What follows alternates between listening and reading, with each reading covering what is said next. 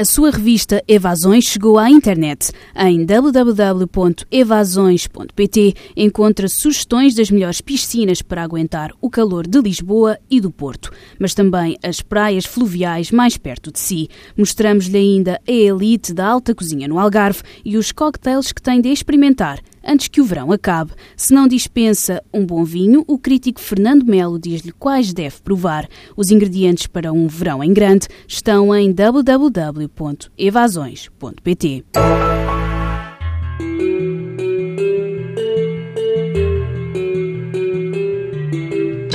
O jornalista João Almeida Moreira, correspondente do DN em São Paulo, dá nota do contra-ataque publicitário agora ensaiado no Palácio do Planalto em resposta ao grito das ruas contra o Fora Temer, vem aí o Bora Temer.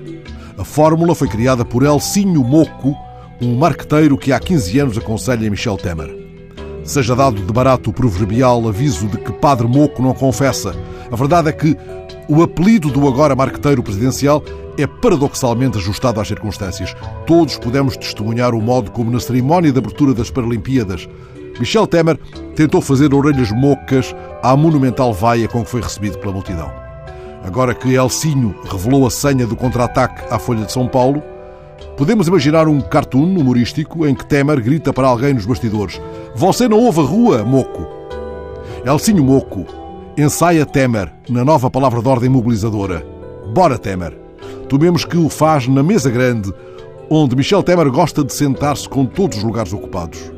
Nessa mesa, confessou ele em recentes declarações ao Globo, estando todos os lugares ocupados, o agora presidente imagina-se na pele de Carlos Magno, rodeado, notai bem, pelos doze cavaleiros da Távola Redonda. Ora, a confusão entre Carlos Magno e o rei Artur, um lapso de que ninguém está livre em hora de aperto, coincidiu com o momento em que Temer foi confrontado com a circunstância de o agora presidente nunca se ter sentado na mesa usada por Dilma para despacho.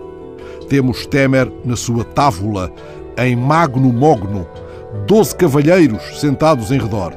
Elcinho ensaia, bora Temer, mas descontai o pobre exercício de literação, há aqui uma pescadinha, um rabo na boca. É que, embora bora diga embora, vamos embora, vamos adiante, mesmo que não para bora bora, bora diz ainda, diz também, o embora excludente, o embora que diz fora.